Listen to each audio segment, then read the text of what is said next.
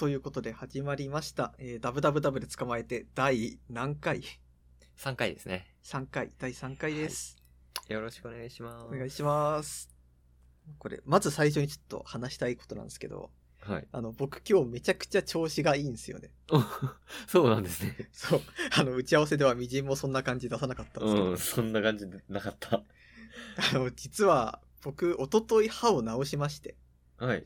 っていうのも、今まで実はダブダブダブで捕まえて第1回、2回やってる時僕あの、うん左の奥歯ちょっと欠けてたんですよね。はい。で、もう食事する時ずーっと右で噛んで、もううん全然食事楽しめなかったんですよ。はいはい。でも、、歯医者行けよって思うかもしれないけど、その僕めちゃくちゃ歯医者が嫌いっていうのと、目に見えてその欠けた歯に黒い部分が見えて、うん。もう完全虫歯じゃないですか、これは。はいはい。進行してるタイプのやつですね。そう。しかもなんか、あの、最初はさ、あ、ちょっと虫歯あんじゃんぐらいに思ったら、この間触ったらこうがっつり溝になってたからってもうブルブル震えちゃって、はい。で、そっからずーっとこう怖くて行けなかったんですよ、歯医者に。はいはいはい。で、そのせいで1回2回ずっと本調子じゃないっていう感じだったんですけど、一昨日勇気出して歯医者行きました。おおーどうでした？あのね、ガタガタ震えて行ったんですよ。そして、なんかまあ、その、あれなん、あの、歯医者さんにも、え、大丈夫ですか？みたいな。ちょっと顔色悪いですよとかめちゃくちゃ言われて。はいはいはい。で、ああいうのってさ、一番最初に、あ、ちょっと左奥わか、あれ、もしかしたら虫かもしれないんですけどって言った後とかにもさ、うんなんか、まずは、その色が、なんか着色の色なのか、それとも本当のガチの虫歯か確かめるために汚れから落とすんですよね。はいはいはい。そうですね。だいたそうい歯ブラシから入りますよね。そうそう。で、なんか最初指摘とか取ってくんだけど、私歯医者めちゃくちゃ嫌いだから、その時点でもう、あの、麻酔なしで歯削られてるのと同じぐらいの顔してるんですよ。はいはいはい。普通に顔引きつってたからって、で、これはまあ歯医者行くたび言われることなんですけど、え、痛いですか？って言われる。はいはいはい。もしかしてなんか、本当に虫歯が進行してて、なんか神経に響いてるみたいな調子で、うんうん痛いですか？って言われるんだけど、毎回そこで、いや、怖いだけですって返すのが、もうめちゃくちゃ恥ずかしいんですよ。はいはい。だって私もう25とかなんで、まあもうそれでさ、歯医者行くのが怖い。もう顔引きつっちゃいますわ。さすがにちょっとあれじゃないですか。うんうんうん。だからもうそれでちょっと恥ずかしくなっちゃって。しかもなんか、その後、あ、先生に、これ虫歯かどうか見てもらいますねって言って、先生が来たら、うん今度その先生も痛いですか？ってまた聞くわけ。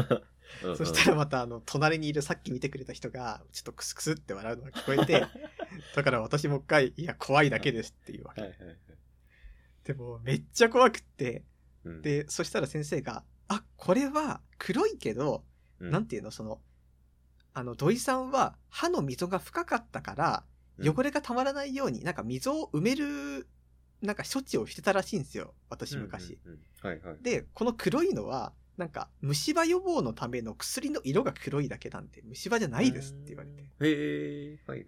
そう、だからそれ聞いた瞬間、ああ、よかったってなって、もう 満面の笑みになったんだけど、うんうん。でもその後に、でもこれ虫歯予防の薬入れるときに、ちょっとあの、周り削りますって言われて、そっからまた顔が引きつっちゃって、うん。もうその段階で先生とかさっきの人とかちょっと笑ってるんですよね。大丈夫ですよ、みたいな感じで。でもそれでもめちゃくちゃ怖くって、その、痛くないから大丈夫ですからねって何度も言われながら、あのう、ん溝のち、あの、周りをちょっと削られて、本当に痛くなかったんだけど、ちょっと、こう、心の中で泣きそうなぐらいでめちゃくちゃ怖かったんですよ。はいはい。そう。でも結果として、まあ、虫歯ではなく、こう、歯の治療も終わり、うんなんかなんならここ数ヶ月ずっと覚えてたのは全部なんか、杞憂だったっていうことになって、うんうんうんもうハッピーエンドです。ああ、ハッピーエンドだ。よかったですね。あそこの歯医者さん、うんあのしんへそう、なんか薬らしいですよね。え。へえ。でもあのりがついてるみたいな。そうそうそうそうそう そういうこと。それかまあ、お歯黒みたいな感じですよね。うんってしまうとよかったですね。そう。じゃあもう普通に左でも噛めるようになった感じですか？そうです。だからもう歯医者終わった日はね、そのままあの、牛カツを食べに行きました。めちゃ嬉しいヘビーですね、ってないってきなり。で今まではさ、なんか、口いっぱいで食べるタイプの美味しいもの食べられなかったんですよ。うん。うんなんか、シュークリームも、こう、口で頑張ってクリームを吸って、口の右側にクリームやって溶かすみたいな食べ方だったし、ああ、かわいそうな食べ方だ。でもやっぱり虫歯だと思うとそっち使えないじゃないですか。確かにそうですね。痛いと使えなくなりますね。でもなんか元はというとなんでこういうことになったかっていうと、私がその歯のどこを治療したかっていう記録が一切抜けてるんですよ、頭の中から。ああ。そのせいで、まずここが爪歯が取れたのか、はいそれと、も、あの、ガチ虫歯なのか判別がつかないっていう。うんうんうんうん。で、まあ、これがなんでかっていうと、僕がもう、あの、僕は上京してきた人間なんですけど、なんかはい上京前の記憶がガンガン失われてるんですよ。うん、でもまあそういうもんっすよね。俺も歯の治療記憶あんま、あんまないかな。どうだろう。あでも歯医者変わっちゃってるっていう影響もありますよね。ああ、それはあるかも。確かにな。俺、前歯かけたことがあるんですけど、え、前歯？前歯。え、もうほんと、ミミリです。もう 0. 点何ミリかけたみたいな。うん、その記憶はあるな。あまりにも衝撃すぎて。それって埋めたりしたんですか？いや、なんか、軽く埋めるみたいな、ちょっと覆うぐらいで全然、ちょっとギザってなっちゃったみたいな。ああなんだろうもうほんとバキーンとプロレスラーのように割れたんじゃなくて、うんちょっとだけ、ちょっとだけ、もうほんと見えないぐらいに、かけたっていうことがありますね。うん、今でも覚えてるな。なんかこう、小学3年生ぐらいで、えー先生と、こう、どう、まあ、生徒、まあ、3人ぐらいで、どっかの教室に移動する、その3人ぐらいでっていうシチュエーションがあって、なんか別のところから行って、ちょっと早いぜ、みたいな やつをやって、手すりをこうして覗き込んだら、パコーンと歯に当たって、手すりが。っていう記憶がありますね。いいっすね、その子供特有の調子に乗ったエピソード。そうですね。今でも懐かしいけど。なんか、それで思い出したのが一個あって、なんか、小学2年生ぐらいの頃にクリスマス会やったんですよ。はい。小学校で。で、なんかあの、みんなで、一人一個なスポンジケーキ配られて、そこに自分で生クリームとかお菓子を盛り付けて食べようみたいなやつだったんだけど、うん。私自信作ができた後先生に、できたよって走って持ってったらこけちゃって、うん。で、あの、ケーキダメにして、うんなんかあの、あまりのスポンジケーキと、なんか寄せ集めの生クリームでどうにかもう一回、最低限のケーキをこしらえたっていう経験、今でも覚えてます。ああ。失敗経験があると覚えますよね。私も、それで、あ、そういえばそんなことあったな、とか思ったけど、家庭科でケーキ作ったのすっげえ忘れてましたもん。やっぱケーキエピソードみんな持ってます。あ、ありますね。でも、忘れちゃってました。その、失敗がない、失敗から起因する要素がないと普通に忘れてますよ。私結構覚えてます。ケーキエピソードもう一個ありますからね。おー、ありますね。なんか食に対してあんまりその積極的じゃなかった時期があって、積極的じゃないっていうかなんか、なんか食べんのちょっと、あれ中学生ぐらいの時に、なんか食べるよりもなんかグダグダしてた方が楽しいみたいな感じで、うん。あの、ケーキがあったんですよ、モンブラン。でも、うんモンブランを、まあ、後で食べりゃいいかなって、ずっとこう、あの、冬だったんで廊下に放置してたら、ある時、そろそろ食べるかって箱開けたら、モンブランカビてたんですよ。うん。そうでしょうね。それがめちゃくちゃ衝撃でねだってそんなさ、ケーキがカビるってさ、まずないじゃん。まあまあまだってまずその、食べ物の中でも、ケーキってその、早めに食べるジャンルだから、カビた姿を想像もしたことなかったんで、あ。はいはいはい。もうめちゃくちゃ衝撃を受けちゃって、そっからもう、何でも早く食べた方がいいっていう進行に変わりました。確かにケーキ生ものですからね。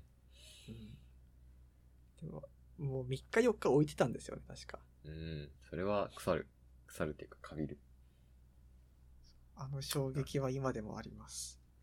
ケーキ廊下に置くっていうのめっちゃわかります。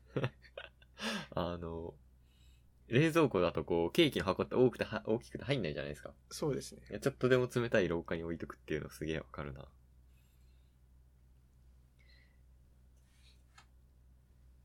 次行きますか。行きましょうか。次、ちょっと、え、お俺の方が多分あんまガチ勢じゃないですけど、ちょっとモルカー、モルカーの話。はい。はいこの間からずっと話したがってましたよね。そう、話したがって前回長くなっちゃってちょっと話せなかったんですけど、俺か、盛り上がってるじゃないですか。まあ盛り上がってますね。毎週新しい話が出るわけですからね。まあまあまあ。ど、どうですか？見まし、見てますよね。見てます。4話まで、最新話まで見ましたね。はい。あの、ゴミの回ですかね。そう。どうですか？感想。あの、ゴミの回だけは本当になんか、わけがわからないんですけど。あー、確かにゴミの回あるとないとでちょっと変わってきますかね。でも、なんかこれは、あの、裏でもちょっと話したんですけど、モルカーは話の作り方が全体的にその、子供番組、子供向けの番組を成立させるための必要最低限の狂気みたいなものに、こううん僕たちが勝手に感化されてすごいハマってるみたいな風に僕は思ってるんですよ。だって、そんなこと言ったらそのハム太郎だって喋るわけじゃないですか。喋るっていうか、ハムスター仲間と集まって、集まってるし、空を飛ぶやつだっているしみたいな。でもあれだってモルカーと同じ狂気なわけですよ。いや、ほんとそうですよ。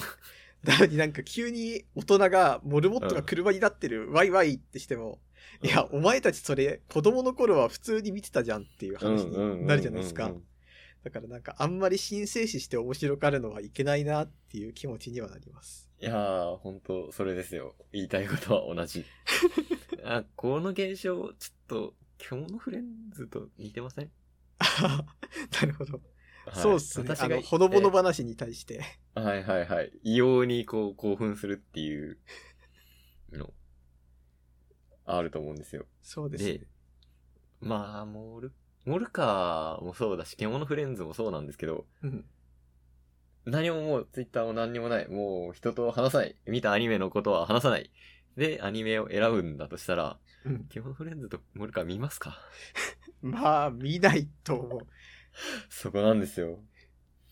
うーん。多分、モルカーってその夕方テレビつけてやってたら見るタイプなんですよ、本当は。はいはいはい。そうですね。そう。まさしくあれ5時とかに放送なわけだし。はい。お母さんと一緒的なポジションなわけですよね。そう。それをあんな 大勢の大人が 見ているのはまあ、うん、その現象を面白く見せちゃってるのは良くないことなんじゃないかと思うわけですよ。あれってどうなんですかね？子供の盛り上が、そう、子供の盛り上がりってさ、テレビの前にいる子供だけのものだからって見えないわけですよ、私たちに。うん、そうですね。だから結果としてこう、大人の喜びしか見えないっていう。いや、喜びすぎでしょっていう。でもなんかあの、モルカーの感想を見てるとみんなが監督はなんか人間を憎み、モルモットを愛しているみたいなことを言ってるわけじゃないですかい。や、まあ、でも、それはわかんないじゃないですか、実際のところ監督の思想がどういうものか。そう。いや、こんなんでええやろっていう可能性の方が俺高いと思ってますからね。そう。確かあれ、監督がニャッキの人のなんか弟子っていうか教え子みたいな感じらしいんですよ。はいはいはいはい。だからなんか、そういうのを考えると、こう、ニャッキの系譜でなんか、ただほのぼのと好きなものを作ってる可能性の方がある気がするんですよね。うんうん全然ありますし、そういえばニャッキも、確かにああいう感じじゃありません。で、お前らニャッキ盛り上がってなかっただろっていう。ニャッキ盛り上がれよっていうことですよ。いや、そうですね。違うな。いや、でも、盛り言いたいことは多分、それじゃない。モルカー盛り上がんなくていいでしょっていうのと同じですね。仮にここでニャッキ再放送になった時に、みんな実況するかどうか問題があるわけですよ。いやしないですね。あの、ジャムって覚えてます？カタツムリが、に、なんか家を背負ってるみたいなやつなんですけああー、ど。覚えてる覚えてます覚えてます。でも、あれってほぼモルカーなわけですよ。ああ、そうですね、そうですね。そう。態度がちげえじゃねえか。ちゃんとカタツムリでもね、盛り上がってないでしょ。なのに、いきなりパッドでのモルカーにこうね、こう、言及して人間は愚かだみたいなこと言うのは絶対におかしい。そううん。多分なんかその、一回想定された楽しみ方をこう、で、楽しんだ後にやるべきことなわけじゃないですか。はいはいはい。そう、もう見た瞬間からそれをこう、二次創、いい二次創作を読んだみたいな感じの楽しみ方は、多分、その、作っ、作り手側の想定とは違うものになうん、っちゃってる絶対違いますよ。あんなに話題になると思ってな作ってないですよ。きっ そういえば、でもああいう仕事をさ、ずっとやっていけたらいいみたいな気持ちはありますよね、実際。なんか、ネットで話題にならず穏やかにあれだけを作るみたいな。うんうんうん。なんか、なんだったかな？今日のワンコってわかります？番組。あーと、なんか朝やってる5分ぐらいの番組で、全国にいる犬を訪ねて、はいその犬の生態、生態っていうか暮らしぶりを撮るやつなんですけどなんか今日のワンコは、確か仲良しおじさん二人組がずーっと作ってるんですよ。へー。で、もう今日のワンコだけをずーっと作り続けるっていう仕事をその二人はやってて、へなんか、こう、モルカーを作るのと大体同じ感じだと思うんですよね、そー。れって。うんうん、確か本当にこう、これやりたいっていうのだけをずーっとやるみたいなうん。でも多分、あ、でもなんか一応今日のワンコ界隈にも、なんかすごい人たちがいて、犬の暮らしがどう、どうこうだから良すぎるみたいな感じとか、良すぎるっていうか、いい暮らししてんな、みたいな、に。イチャモン。つける会話がいるらしくって。だからまあそういう意味ではそのだっ、たらまあいいじゃないですか。うん。まあ気持ちはわかるっていうかまあ、ありじゃないですか。モルカ全員やってますからね。異様ですよ。こう、まあ、楽しもうっていう気持ちはわからないでもないんですけどうん、あれを、うーん、あれが面白いってなったその次みたいのを考え始めると結構地獄だなって思いません？あ、モルカー受けるんだって思って、モルカー2を作って、寄せてきちゃうんですよ、こう、テレビ番ボルカー組がもう。2。そう、モルカー2で、えっ、と、まあ、深夜1時5分からみたいな。で、もう、なんかこう、もっとこう、幼児向けじゃないネタをやって、お前らこういうの面白いんだろうみたいなやつをやったらどう、どうですか？それはちょっと、そういう風に進化しちゃいますよ。もうそれこそさ、それか、あの監督が今後作る作品がモルカーの監督の作品になることの、なんかこうかわいそうさみたいなのはちょっとある気がするんですよね確。かに確かに。なんか純粋なものを作ったとしてもなんか、監督の人間への憎しみみたいなものを色眼鏡でみんなが見る可能性十分ありますね。絶対見る見る見る。マジでものを作るの難しすぎる。ちょっと、誰が言い出したんですかね、あのモルカー。だって普通の人は見ない時間、普通のまあ社会人は見ない時間帯じゃないですか。そうですね。どっから来たんだろう。え、まあ YouTube とかで1話だけ見れる。で もなんでモルカーに着目したんだろうな。ニャッキに着目してからの方がいいよな。やっぱりその、それか番組のプロデューサーがこれは来るってなったんじゃないですか？うーん、そしたらちょっと泣いちゃうな。ちゃんと子供のために良質なコンテンツ作ってほしいな。ね、こう、面白いものを面白いってちゃんと言いましょう。そうですね。そう、そうじゃないと。ね、結構面白い。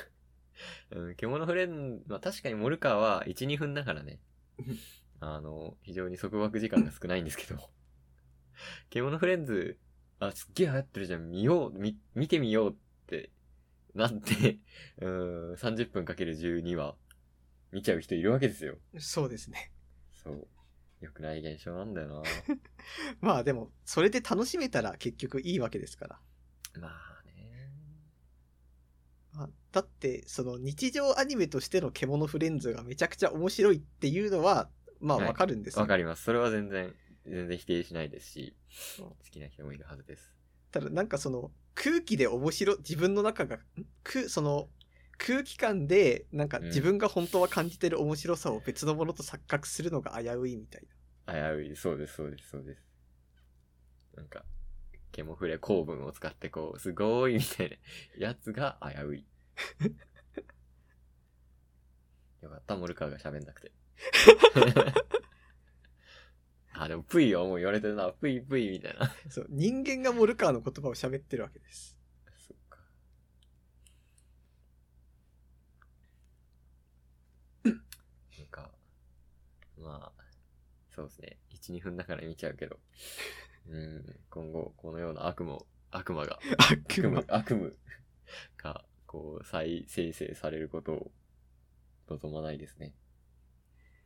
これは、でもオタクをギすことが、その、コンテンツ制作者にはできないっていう問題がありますからね。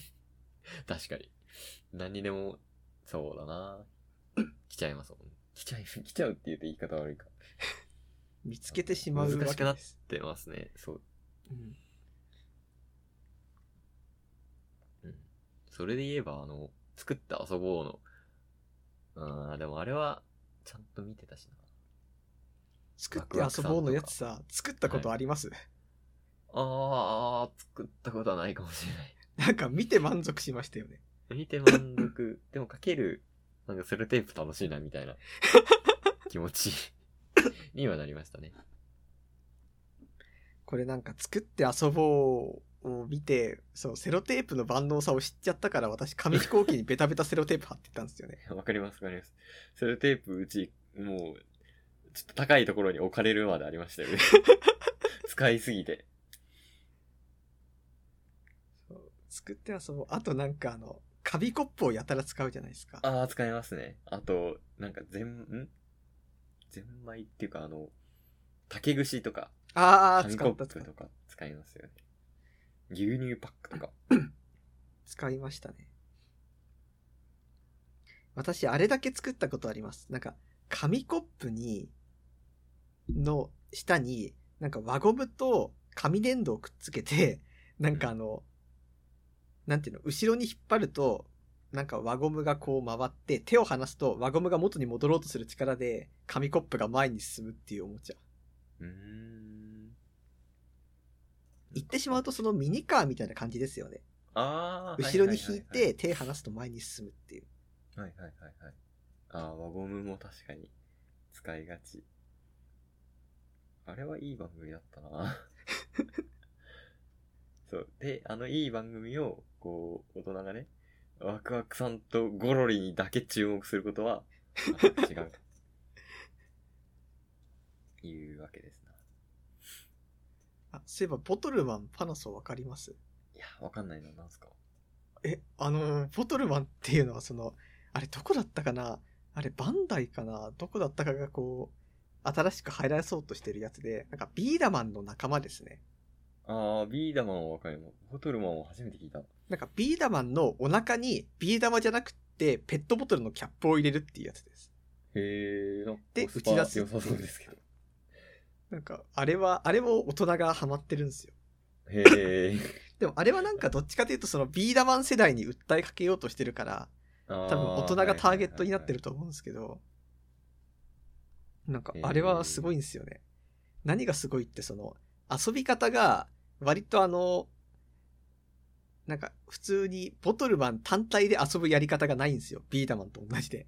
うんうんうんうん。なんかちゃんとそれに、なんかあれ、あれゲー、なんて言うんだろう。スマホかスイッチかなんか忘れたけど、そのうんボトルマンスイッチですね。スイッチでやってますね。ああ、スイッチか。なんか、ボトルマン用のソフトみたいなのを使うことで、初めて進化を発揮するみたいなやつなんで。すげえな。でもなんか、世の中のボトルマン好きは、こう、ボトルマンのを正確にコントロールすることを楽しみ出してて、うんうんうん。なんかあの、遠く離れた、あの、紙コップに、あの、ボトルキャップをこう、入れるっていうのを精密操作性を上げる練習にしたりしてるんです。ちょっと楽しそうだな。でもめっちゃに、めっちゃ人気で、今転売とかもすごいんですよ。へえ。サイトがめっちゃよくできてるな。ボトル道とかあります？そう、そうなの。ちなみに僕が一番好きな玉ロックってやつは一番人気がないです。えー、キャラクターですか？それは。あの、ペット、あの、ボトルマンの種類。まあ、キャラクターか。ああー、あの赤いやつと青いやつの種類みたいなやつか。そうそうそへーう。なんか、ボトルマンのリーチだと精密操作そこまで意味がないみたいなことを言われて、へえ。超悲しいんですよね。すげえな。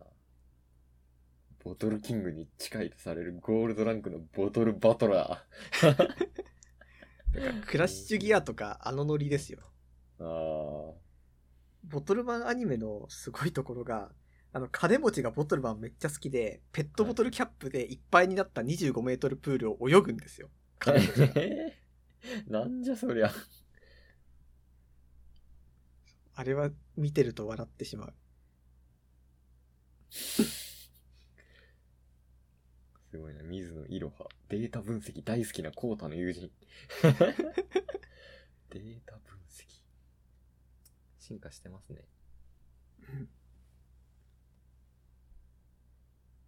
ポトルマンはちょっと注目してるけど、変えてないんです。うん。確かに欲しくなるかもしれないな、これ。ちょっと次の話に行っていいですか？はい。お願いします。なんかその、この間パナソから、その、勧誘が勧誘っていうか、話が来たんですけど。招待ですよ、招待。招待？そう、言い方が悪かった。ごめん。はい。そう、クラブハウスのね、招待はがしましょうかっていう風に来たんですよ。はいはいはいはい。まあ、クラブハウスって何かっていうとなんか、音声版ツイッターとか言われてますよね。そうですね、音声 SNS ですね。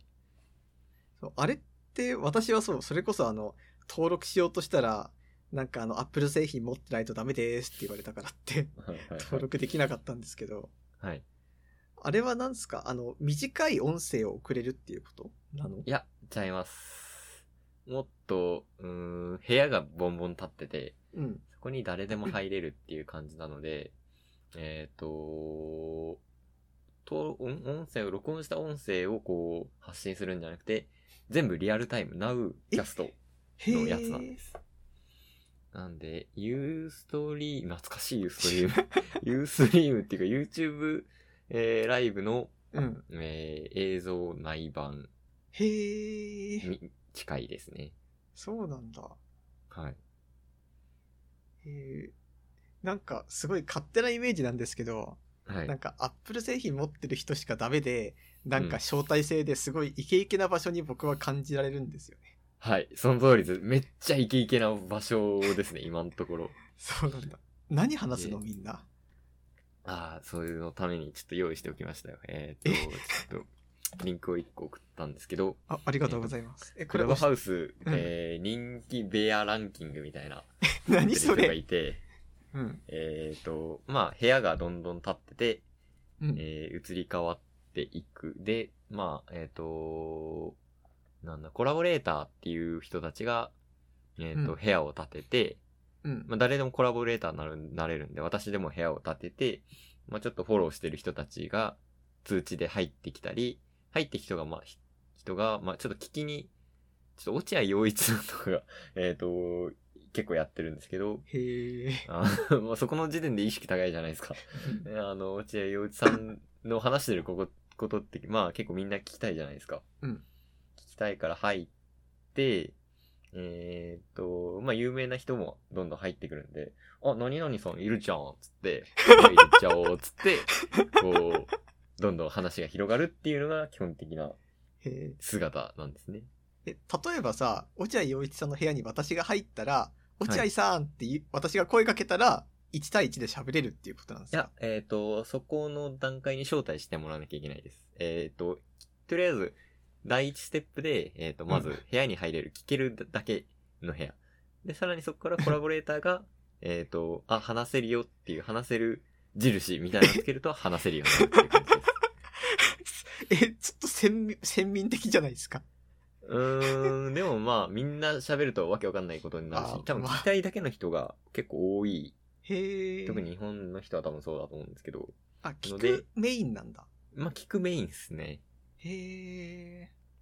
で、まあ、えー、2021年1月31日のトップなんは、まあ、14万フォロー突破伸ばし方研究とか、ああ、未来若者会議、コロナ時代の孤独感をどう解決するか。えー、宮崎在住29歳が作業しながらゆるゆる話す。ゆる部屋好きな本と好きなアニメを紹介し合う部屋。なんか手挙げるボタンとかもあるんで、うん。なんかこう一通り多分コラボレーターが自分のこと話した。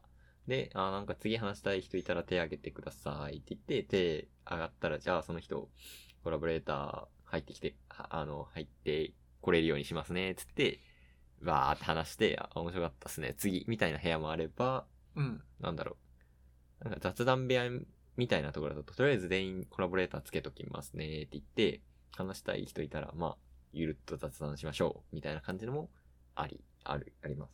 へえ。でも結、構私的にはなんか知った人同士で、えっ、と、あ、何々さんじゃん、つって、入って、えっと、その人たちの会話、結構まあ有名人の会話って面白いみたいなところあるじゃないですか。ありますね。その人たちのは雑談を、えー外で聞いてるっていうのが多いですね。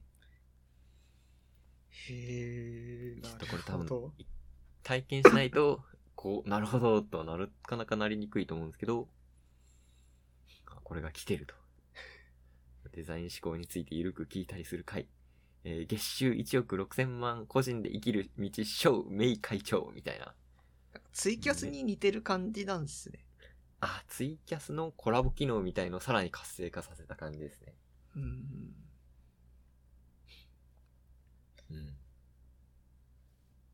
で、私はまあ、えっ、と、3日4日ぐらい前から、えっ、と、まあ、会社にクラブハウス始めたってやつがいたんで、うん。招待してもらう、あ、えっ、と、招待制で、えっと、1人2人まで招待できるっていう、はいはい。希少性みたいなのも結構話題になってて、うん。えっ、と、その、権利とかもなんか、まあ、高くえー、売られてたりするんですね。資産価値があるんですね。そうそう、そうなんですよ。うんうん、でももう、結構は広まっちゃったんで、割と持ってる人はいると思うんですけど、権利も。落合陽一さん好きからしたら、それ買う価値があるわけですから。ああ、多分あると思います。かなりあの人、話してるっていうか、なんか、えー、デイリー落合みたいな感じで、とりあえず何時と何時にはいるみたいな感じになってるので、へえ。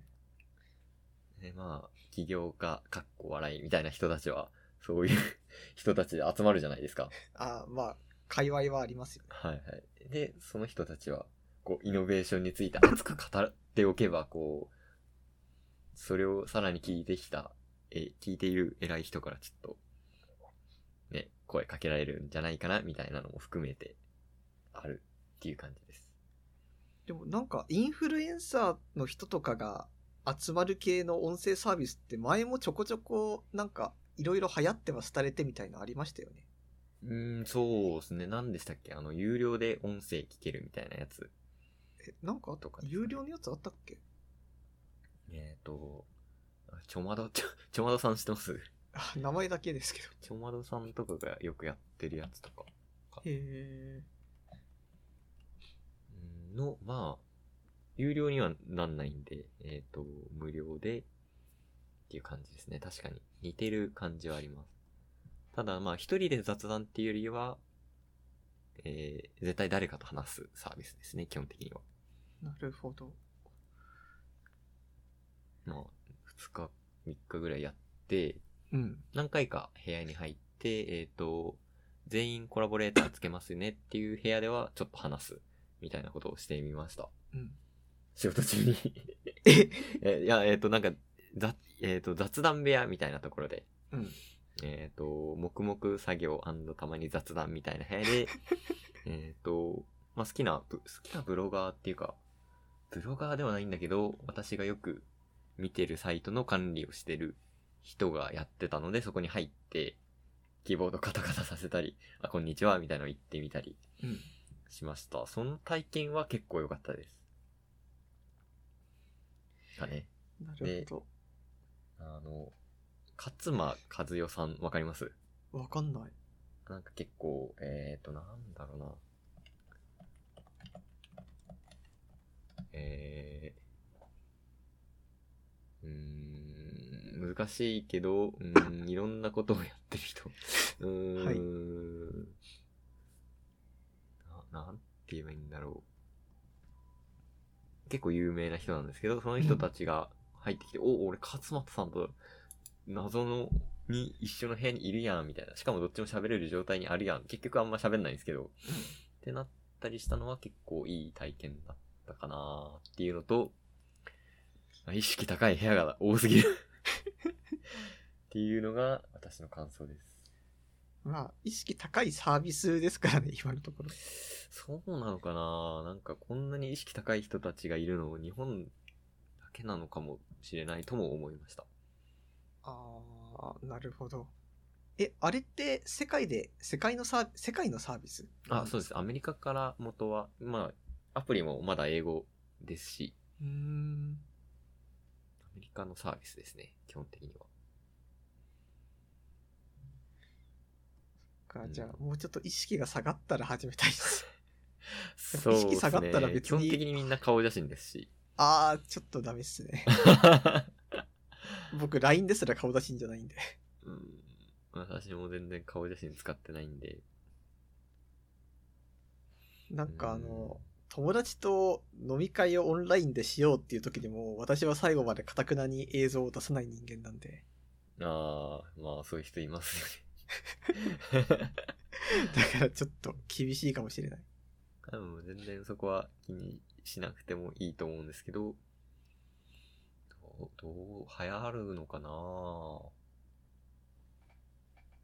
分、一番最初の時は二人招待制っていうことで、もう持ってるアカウントあってちょっと使ってるだけでイニシチアチブ取れてるみたいな状態から、今結構みんなに広がって、みんな使い出したところなんで、うん。こっから流行るか流行らないか決まるんじゃないかなっていう感じです。か。まあ、流行ったらまた感じ変わりますからね、きっと。そうですね。変わると思います。うん、雑談多いんで、なんかラジオ、ラジオ好きじゃないですか？まあ、ラジオですよね。聞く側に。とまあほとんどそういう人だと思います。ほとんど聞いてるみたいな。うん。うー、いや、ラジオかなラジオですよ。なんか雑談じゃないですか。はい。雑談を聞くラジオですね。俺はなんかすげえ難しい、その判定が。なんて言うんですかね。その、例えば好きな人たちが話してるのは聞きたいけど、うん、いや、聞いてみたいけど、でもそれってラジオかっていうと、まあ違うわけですよ、多分。うんうんうん。私、なんていうか、別には、私はその、すごい好きなラジオ DJ の人がいても、その人個人が好きっていうか、その人が話してる内容が好きなんですよね。うんうんうん。だからその人が友達と個人的な話をしてたら、まあ、やってたら聞くかもしんないけど、ラジオほどの熱意を持ってあんま聞かないんで、確かに。それははまらない可能性がありますね。うん。そうでもまあなんか、人に聞かせるような雑談ってあるじゃないですか。ああ、そうですね。そういう、えっ、と、聞いてる人たちがいっぱいな部屋では、まあそういう感じで喋ってるんだなっていうのも結構ありますね。へえ。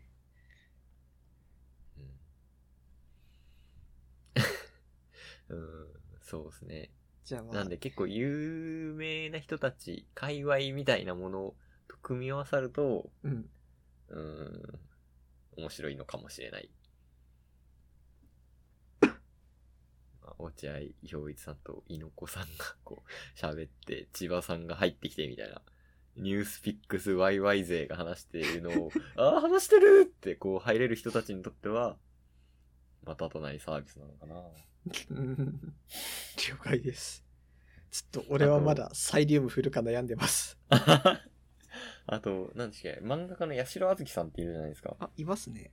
あの人が、こう、ワイワイ話してるのを聞いてるのとが、ちょっと面白かったら、うん。あのちょっとこれ、別にディスじゃないんですけど、はい鎌田さんってわかります？わかんないっす。あ、なんかツイッターで、え短い動画をアップしてる人なんですけど、うん。まあ、おかまの喋り口でなんか言いたいことを言うみたいな、ちょっと苦手系の人なんですけど、はい。入ってきた瞬間、あー、出てってなってるっていう体験をしたりしましたね。了解です。確かに、アップル端末限定っていうのが、開発が間に合ってないからなのかないや、純粋にそっちの方がまず想定されたそうなんじゃないですか。うん、多分それもあると思いますね。なんかそこで、そこでなんかスクリーミングされちゃうのがちょっと、でもやっぱり一番最初にその方向性決めるときはその層だけに訴えかけるとか一番いいですから。はいはいはい。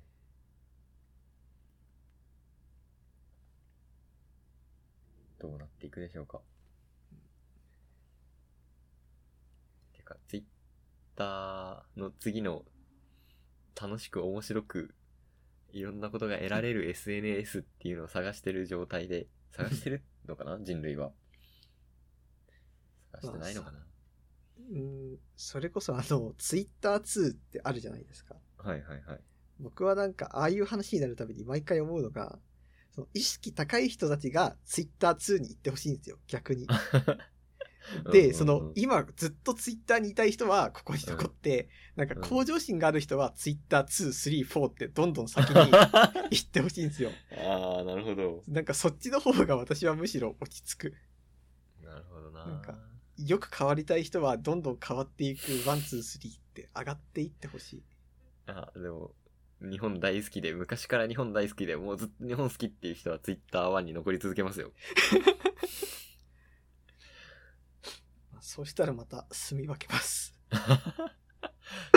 ツイッター、そうですね。なんか、クローズドな、クローズドなのかな？クローズドに近いものが来るのかな？つう感じですかね。その点ではこう、収録に使ってる Discord とかも、かなりクローズド SNS に近い使われ方をしているのも、そうですね。でもなんか難しくって、こう、クローズドな SNS だからって、人と関わりたくない人が OK かってするとなんかちょっと違う気がするんですよ。うんなんでかっていうと、その人と関わりたくないけど、なんとなく、こう、人と繋がってたいみたいな、こう、ゆるめの繋がりを求めてる人は、 Discord に入って、その身内が可視化されてる状態がすげえストレスなわけで、ああ、うんうん。だからってそのわかりますけど。なんかツイッターぐらいのその、なんとなくフォロー、フォローしないとか、なんか、界隈に参加しない自由があるっていう方がすげえ大切な、こう、かけがえのないものに思えるんですよね。うんうんうんうん。界隈に所属しない方が難しいですから、なんだかんだで。うんうん。難しいなぁ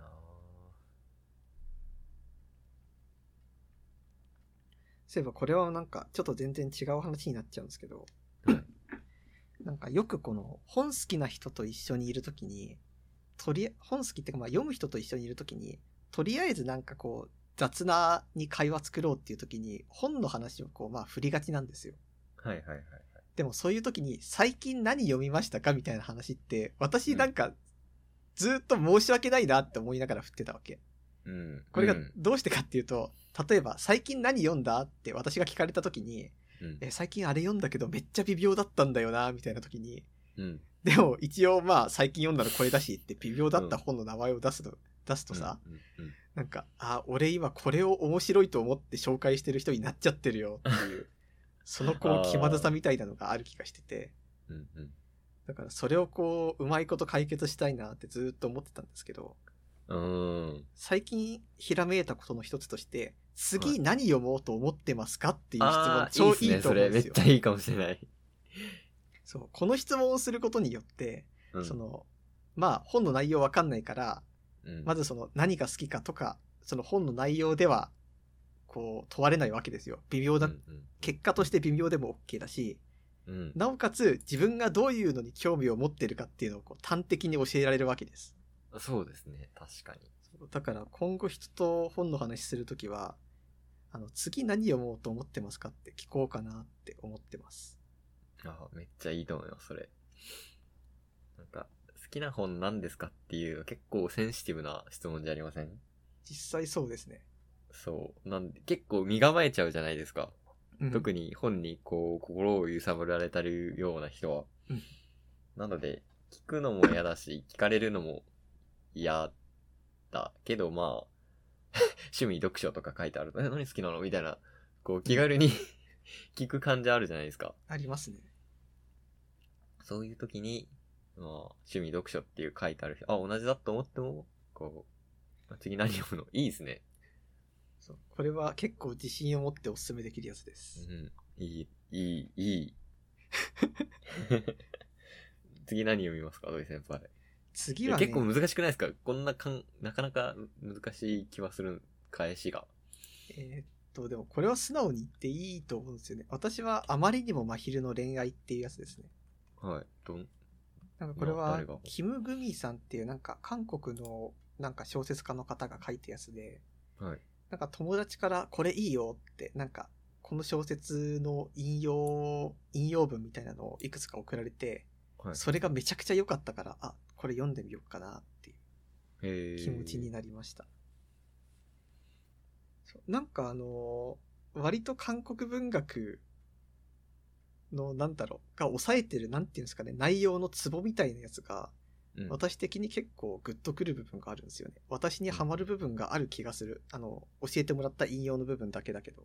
はいはいはい。だからん。読んだことないですね、韓国の本。なんか私、洋書苦手意識あったんですけど、ではいも意外とアジア圏だと通じるものがあったりするのかなっていう気持ちではいる。ああ。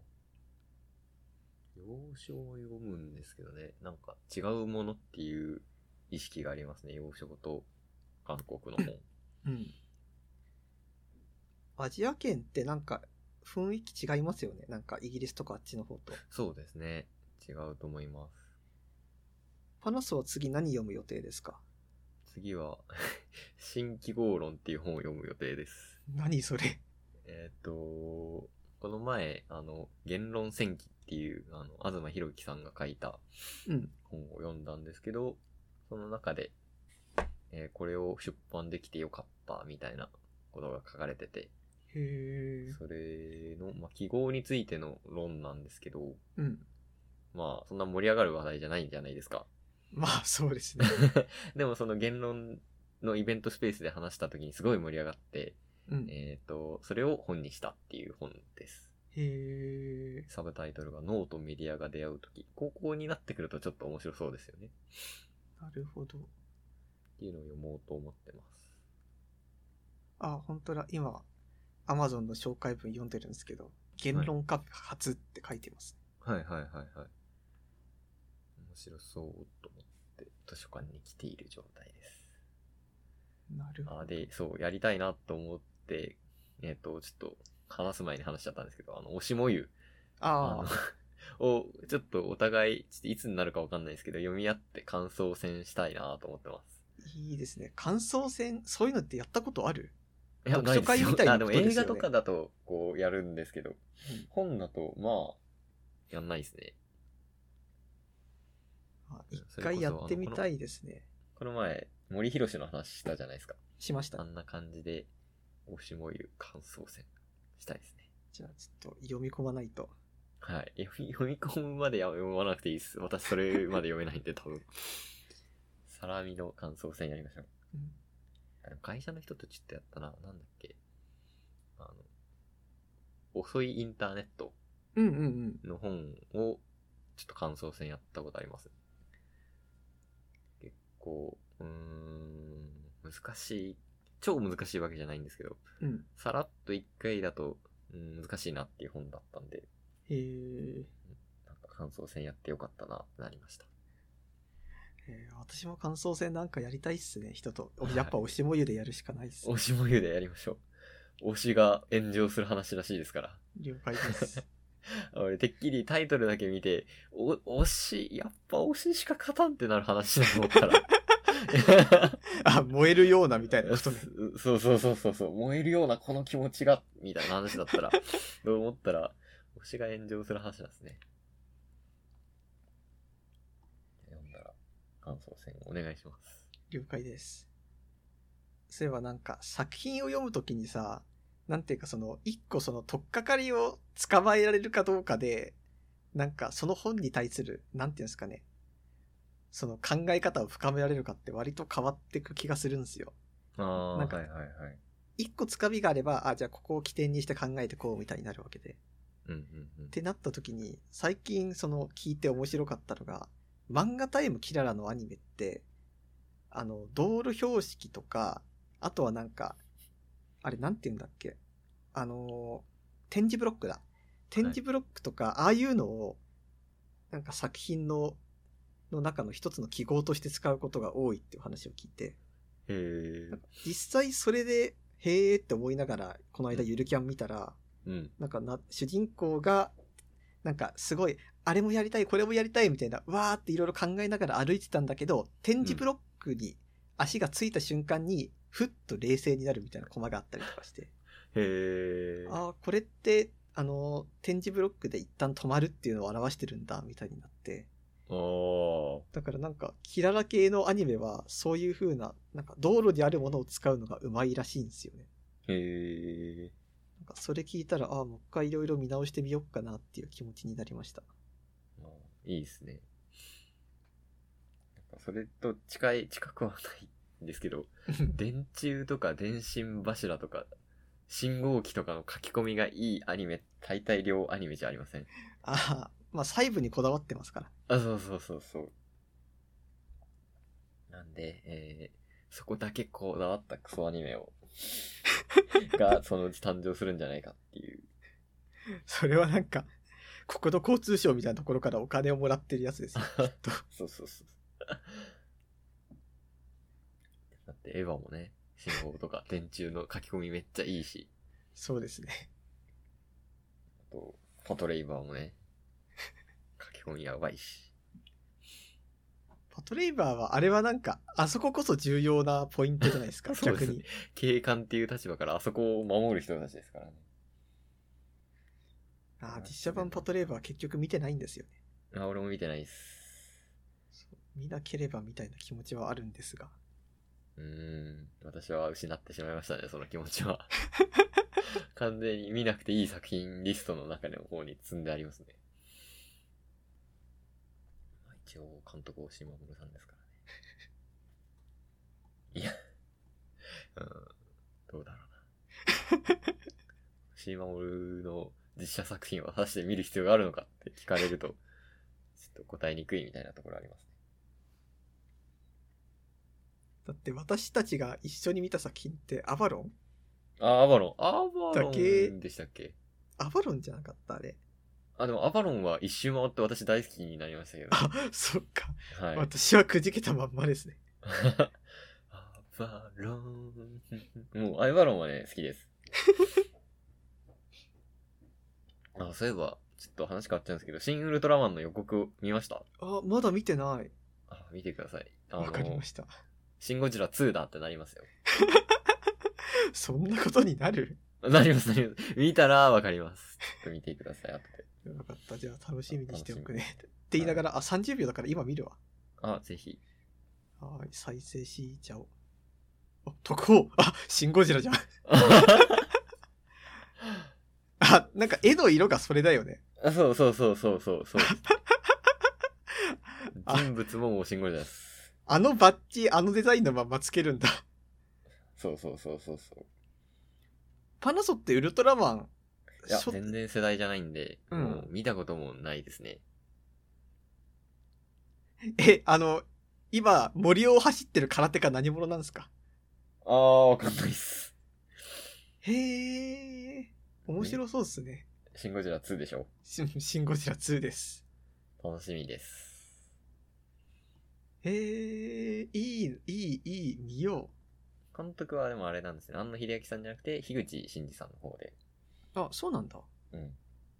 庵野秀明は脚本？脚本となんかデザイン原案みたいな感じかな。へえ。まあ、ちょっと、このまま続くとね、庵野秀明監督の作品が2本、2本とも溜まるっていうことになるから、多分、あの、いっその、スケジュール的に多分、樋口真嗣さんっていうのもあるのかな。楽しみですよね。楽しみっすね。新エヴァの次の楽しみができたなっていう感じです、映画の中で。庵野秀明が作るエヴァ以外の作品、私これ見るの初めてかもしれないですね。えシン・ゴジラあるじゃないですか。あ、そっか。シシン・ゴジラ、あそうですね。マリア。そうっすね。あ、あ、そっか。じゃあ結構見てるか。楽しみですよね。楽しみ。何気に公開す、あの、えっ、と、コロナで公開されてない、えっ、と、MI6 うんうんなんだっけ？が、普通にずっとやらなくて、あれも見たいかなんかこう、大きい作品ほど、なんていうかその、公開延期なりますよね。まあ収益とかいろいろあるんでしょうけど。な。そうですね。でもまあ、テネットやってくれたのは良かったかな。そうですね。テネット見ました？見ました。良かったっすよね。良かったです。あれは普通にめちゃくちゃ良かったです。良かったし、なんか、すごい作りとして、なんかうん、複雑そうに見えてめちゃわかりやすいみたいなやつじゃないですか、あれ。うーん、まあ私は解説見てやっと納得しましたけど。あ 了解で。ですもまあ一発で見てやっとギリ理解できるみたいな。いや、どうだろう。ギリ理理解できないから面白いのかでもなんか、あれは私すげえ作りがなんかわかりやすかった派で、な。はい。っていうのも、はなんていうかその、なんか、時間もの特有の絵作りみたいなのってあるんですよ。なんかタイムトラベルものとか特有のやつって。いうんうんうん。例えばなんかその、一番最初に部屋に入った時に壁に、なんかガラスに銃痕がある、なんか銃弾の跡があるみたいな。あったら、あ、これは確実に後で来るなってわかかるじゃないあ、ですか。それ知ってると、分かってるとめっちゃ分かりやすいか。あとあの、カーチェイスの時さ、はいはいはい。あの、画面のなぜか真ん中の方に、あの、ずっとあの、ミラーがあったじゃないですか。はい、ありましたね。あのポイントで、あ、これは戻ってくるのがあそこに映るぞ、みたいな、ああ。なるから、なんかそういうのを拾、私は拾って見れたからって、はいはいはい割と良かったです。なるほど。ちょっと自分のケチポイントでもあるんですけど、はい。あの、あれ IMAX で見たんですよ。IMAX の方がいいっていう噂を聞いて。うん。確かに IMAX で見てよかったんですけど、うん。あの映画だったら通常料金で2回見た方がよ。面白さの最大化できたのではってなりましたね。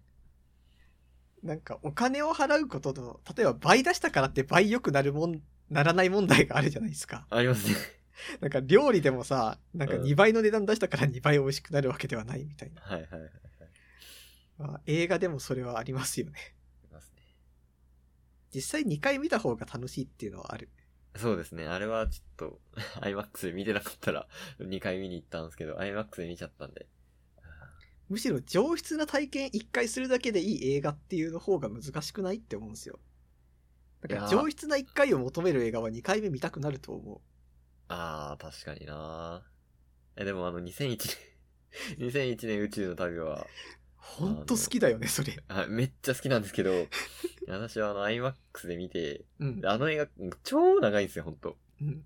よ4時間とか。もう休憩もありますし、超長いんで、本当にもう上質な1回を見れてよかったなっていう。IMAX の違いって感じます？そんなに？うーん。画面がボバーンと入ってくるんで、うん。うん、いい体験になりがち。なるほど。はい。じゃあ、時間もそろそろいい感じだし、エンディングいきますか。ダブダブダブで捕まえて。エンディングでーす。はい、エンディング。えはい。ー、やば。またメール忘れてた。メールアドレス。はい。えーっと、私たち、ダブダブダブで捕まえてでは、えー常に、えーリスナーの皆さんからのメールを募集しています。はい。えーっと、メールは、えーメールアドレス、えーっと、お、来た。ありがとうございます。えーっと、メールアドレスは、えー、ダダブダブダブハイフンでハイフン捕まえてアットマーク googlegroups.com ダブダブダブハイフンでハイフン捕まえてアットマーク googlegroups.com です。www は www では de 捕まえてのつは tsu です。はい。そんな感じですね。はい。あ、じゃあ、なんか募集しときますか？せっかくだから。あー、なんか募集しときます？リスナーの人の次に読もうと思っている本教えてください。そうですね。ぜひ。まあ、じゃあそんな感じで今回も聞いていただいてありがとうございました。はい、ありがとうございました。はい、また次回